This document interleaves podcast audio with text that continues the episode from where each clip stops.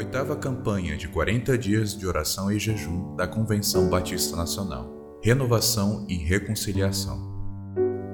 17 dia. Reconciliação com o próximo. Deixe diante do altar a sua oferta e vá primeiro reconciliar-se com o seu irmão. E então volte e faça a sua oferta. Mateus 5, 24. Na vida do cristão, pode-se elencar inúmeras pendências que ainda necessitam ser corrigidas para que a prática cristã seja coerente com o que é ensinado na Bíblia. Nessa lista, poderíamos incluir receber resposta de oração sem orar, receber sem primeiro ter dado, pedir perdão sem ter perdoado. E acrescentaria a do texto referido: ofertar sem se reconciliar com o irmão ofensor, ofendido.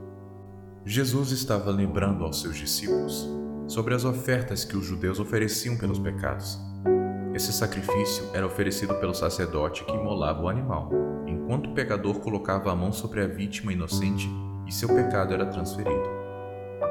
Jesus estava dizendo que se uma pessoa estivesse na fila, aguardando a sua vez para oferecer a oferta, e ali se lembrasse de uma intriga com seu irmão, deveria sair da fila, deixar ali sua oferta, procurar o irmão ofendido e se reconciliar com ele.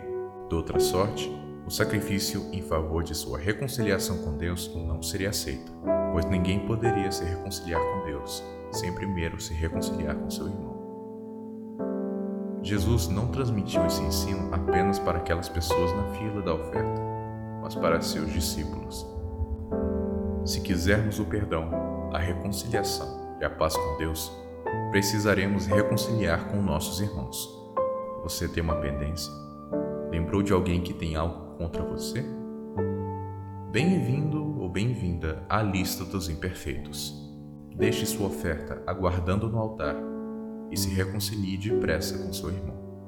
Pastor Itamar Lima, Igreja Batista Nacional Orleans Vilhena, Rondônia. Presidente da Ormiban Rondônia, Seção Sul. Motivos de oração. Que sejamos despertados a amar o próximo pelas Ormibans da região Sudeste.